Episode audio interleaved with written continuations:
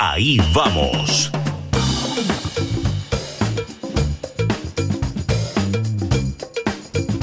Y ahora cambiamos el eje de la información, dejamos la música atrás y entramos en el deporte porque lo tenemos a Santiago Ginés con toda la información deportiva para este lunes y arrancar la semana. Santiago, buen día. Buenos días, ¿cómo les va? Que arranquen bien la semana, un placer como siempre. Y el que tuvo un buen fin de semana fue Diego Schwartzman, el tenista bonaerense, el sábado derrotando nada más y nada menos que a Rafa Nadal en polvo de ladrillo, al número 2 del ranking mundial, 6-2-7-5 en este torneo de Roma en 2 horas 4 minutos de juego, cuartos de final de torneo, y ayer en un gran partido superando al canadiense Shapovalov, venía de ganarle a Pela, entre otros, fue 6-4, 5-7 y 7-6, 3 horas 13 minutos de juego para Diego, que esta tarde al mediodía, a las 12, va a competir por la final del torneo, nada más y nada menos frente al número uno del mundo, Novak Djokovic. Se va a poder observar por ESPN ese encuentro, la final del Master 1000 de Roma. Schwarzman jugando en días consecutivos, partidos largos. Esperemos que el físico no le juegue una mala pasada. La realidad es que está en un gran momento y quiere consagrarlo en este partido que insistimos se va a desarrollar a las 12 del mediodía.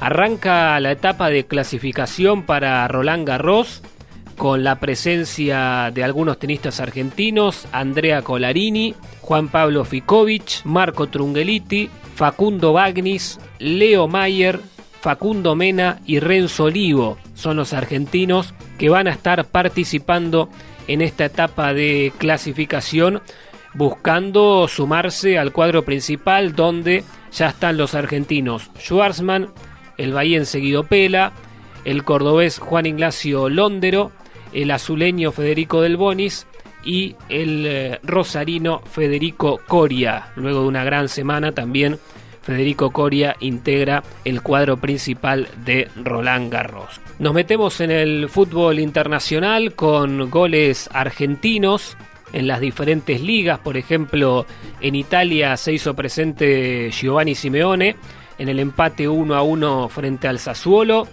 En el fútbol de Francia, un gol de Ángel Di María. En la victoria 3 a 0 del PSG frente al Niza. En Holanda, un gol de Lisandro Martínez. El ex Defensa y Justicia, el defensor, marcó un golazo en el 3 a 0 frente al Walhik. Raro que Lisandro Martínez no va a integrar la lista de convocados para las fechas de eliminatoria que brindó Scaloni el viernes. Sin embargo, está en un buen momento, lo confirma con este gol en el 3 a 0 de su equipo, el Ajax. Y en la Liga de México marcó Maximiliano Mesa, recuerdan a Mesa, el ex independiente, uno de los futbolistas que integró la lista de convocados en el Mundial de Rusia 2018, de hecho jugando varios partidos en ese Mundial. En el Monterrey ahora se desempeña y marcó un gol frente al Atlético San Luis. Bien, argentinos en diferentes partes del mundo triunfando en el fútbol internacional. Y recordar que esta semana tenemos Copa Libertadores nuevamente. Jugará Tigre lo va a hacer mañana 19-15 frente a Bolívar. Tigre en condición de local. Está muy complicada la situación de Tigre en este torneo. Tiene que ganar sí o sí para contar con alguna chance de clasificación. También va a jugar River el martes 21 a 30 frente a Binacional como visitante. El miércoles será el turno de Defensa y Justicia, 19-15 frente a Olimpia de Paraguay, también de local en este caso. Vuelve a jugar en Florencio Varela el equipo de Hernán Crespo.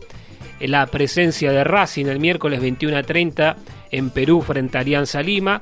Y Boca juega el jueves a las 21 frente a Independiente de Medellín en Colombia con más precisiones obviamente estaremos a partir de mañana repasando posibles formaciones en cada uno de los partidos. Nos reencontramos mañana martes. Como siempre, el placer de acompañarlos y agradecerles por estos minutos. Que tengan buen día. Muchas gracias, Santiago. Si quieren volver a escucharlo, porque estoy a estar medio dormidos, porque les quedó algo ahí colgadito, ¿qué pasa con la Copa Libertadores? Pueden escucharlo en Spotify. Nos buscan como Radio Urbana y después de las 9 de la mañana va a estar publicado el micro de deportes de Santiago Ginés.